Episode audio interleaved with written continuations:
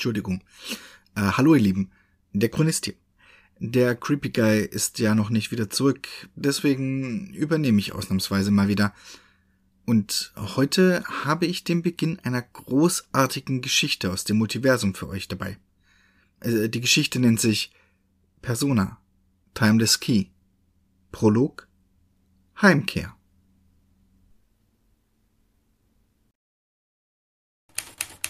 Freitag, 3. April 2015, morgens.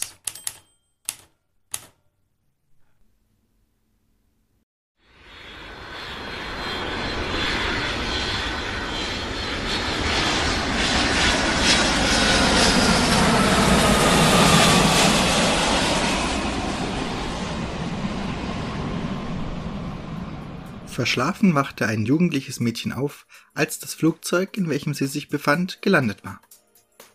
Endlich war sie wieder in ihrem Heimatland, Japan, angelangt. Herzhaft gähnend reckte sie sich und strich eine ihrer mittelblauen Ponysträhnen aus ihrem Auge. Sie hatte hüftlange Haare, welche recht glatt, dennoch aber leicht verwuschelt waren. In der Höhe ihrer Ohren standen ein paar kurze, widerspenstige Strähnen zur Seite ab und ihre strahlend blauen Augen funkelten voller Erwartung zu ihrer linken Seite aus dem Fenster. Endlich bin ich wieder in einem Land, in dem mich die Leute verstehen, murmelte sie freudig und konnte es kaum abwarten, auszusteigen. Im Flughafen folgte sie der Menge, welche aus ihrem Flugzeug ausgestiegen war, um zum Kofferband zu gelangen. Alleine hätte sie den Weg wohl nie gefunden, Nachdem sie nach einer gefühlten Ewigkeit endlich ihre sieben Sachen beisammen hatte, versuchte sie sich auf diesem riesigen Gelände zu orientieren, um den Bahnhof zu finden.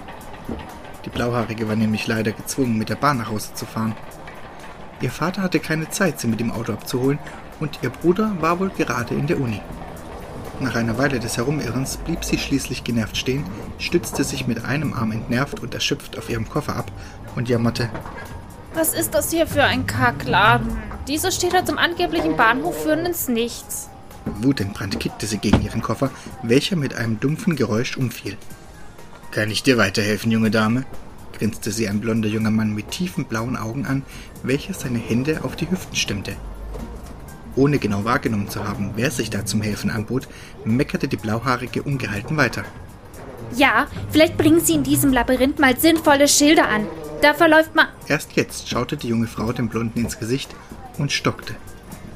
Ihre Augen weiteten sich und ihr Gesicht begann unweigerlich zu strahlen. Sei Toni! Sofort fiel sie dem jungen Mann in die Arme. Ich hab dich so sehr vermisst. Das ist ja mal wieder typisch für dich, Rinchan, lachte er auf und erwiderte die Umarmung. Hauptsache erstmal meckern. Sei leise, das ist ja das reinste Labyrinth hier. Blätterin gespielt beleidigt ihre Wangen auf. Wieder lachte der Blonde. Blödsinn, Du bist einfach nur zu doof, die Schilder richtig zu lesen. Bevor Saito von seiner jüngeren Schwester eine einstecken musste, beeilte er sich lieber, schnappte ihren Koffer und setzte sich schnell in Bewegung in Richtung Bahnhof. Hey, warte! Bakani! schnappte sich Rin ihren Rucksack und rannte dem Blonden hinterher. Wie hast du mich eigentlich gefunden und was ist mit der Uni? Habe ich heute sausen lassen. Und dich zu finden war nicht wirklich schwer gewesen, so laut wie du randaliert hast zuckte Saito mit den Schultern. Wieder brach eine kleine Diskussion unter den Geschwistern los. Erst als sie endlich im Zug saßen und Rin von ihrer langen Reise wieder schläfrig wurde, wurde die Diskussion der beiden beendet. Müde gehend schlummerte das Mädchen an der Schulter des jungen Mannes ein.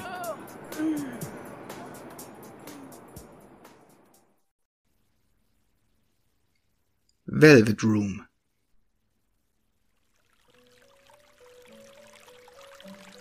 Ich vernahm das leise Plätschern von Wasser, zusammen mit einer beruhigenden Melodie, und ein Geruch von frischen Regen drang in meine Nase.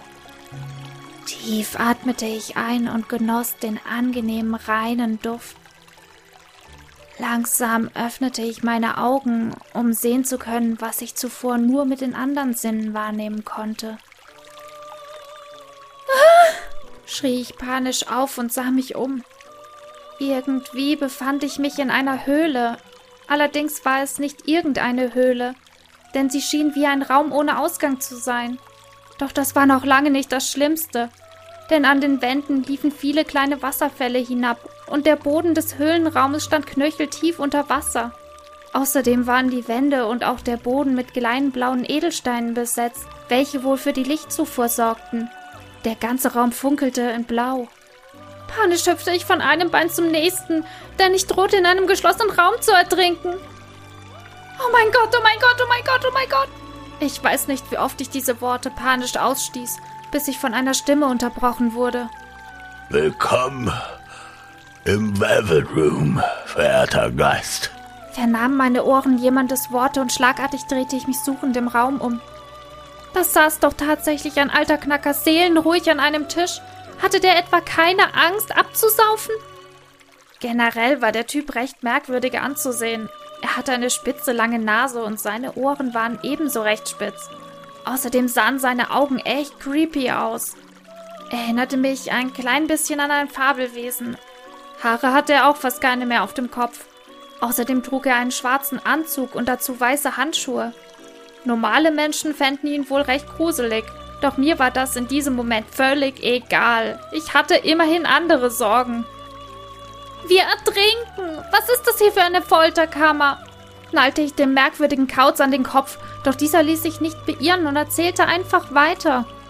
Dies ist ein Raum zwischen Traum und Realität. Nur jene, die einen Vertrag mit dem Schicksal geschlossen haben, können ihn betreten. Was? begann ich wieder wie wild herumzuhüpfen und fing an, die Wände nach einem Ausgang abzutasten. Wie kommen wir hier heraus? Die Langnase kicherte auf eine leicht gruselige Art. du bist wahrlich ein sonderbarer Gast, Rinalkawa. Schlagartig riss ich meine Augen auf und erstarrte. Nur langsam konnte ich mich von der Wand losreißen und bewegte meinen Kopf in Richtung des komischen Kauzes. Wer bist du? Woher kennst du meinen Namen? Ich bin Igor, der Bewohner dieses Velvet Rooms, erklärte er immer noch ruhig und gelassen. Und nun richte deinen Blick auf den Boden in diesem besonderen Raum. Du wirst schnell feststellen, dass der Wasserspiegel sich nicht zu verändern vermag. Verwirrt blickte ich gen Boden und musste feststellen, dass er recht hatte. Das Wasser stieg nicht an. Dennoch war es wirklich mehr als gruselig. Wollen wir uns einmal anschauen, was dein Schicksal für dich bereithält? kicherte Igor erneut und ein Stapel Tarotkarten erschien wie aus dem Nichts. Er forderte mich auf, zwei Karten aus dem Stapel zu ziehen. Und gezwungenermaßen stolperte ich mit zittrigen Beinen auf ihn zu. Ich verstehe nicht, was diese komische Show hier soll. Welches Schicksal? Und vorhin sagtest du etwas über einen Vertrag. Zog ich jammernd wie befohlen zwei Karten heraus, welche nun verdeckt auf den Tisch lagen. Igor deckte die erste auf und erklärte mir das lustige Bildchen. Äh, der Teufel. Er steht für Verdrängung und Fehler.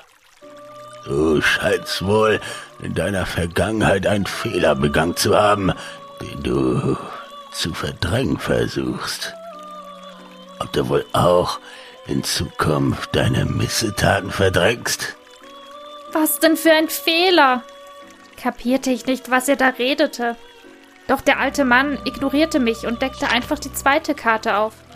Oh, die Gerechtigkeit. Du wirst lernen, Verantwortung zu übernehmen und zu reifen. Hast du mir gerade gesagt, ich bin kindisch, gestehe mir meine Fehler nicht ein und übernehme keine Verantwortung? versuchte ich mit dem Typen zu diskutieren. Allerdings half es nichts, denn er sprach auch weiterhin in Rätseln. Du wirst schon sehen, was die Zukunft für dich bereithält. Und nun kehre zurück. Mit diesen Worten wurde der funkelnde blaue Raum langsam schwarz und ich fühlte mich, als würde ich in einen Schlaf verfallen. Ich versuchte mich zu wehren, weil das Gespräch für mich noch nicht zu Ende war. Doch es klappte nicht. Im Zug. Hey! schrie Rin wie aus dem Nichts und erwachte aus ihrem Schlaf. Saito, welcher ebenfalls eingedöst war, zuckte schlagartig zusammen und keifte seine Schwester genervt an. Spinnst du? Wieso brüllst du denn plötzlich so? Hä? schaute sich die Blauhaarige benebelt um. War das ein Traum? Ja, offensichtlich. Nervensäge, schnaubte der Blonde und schloss müde wieder seine Augen.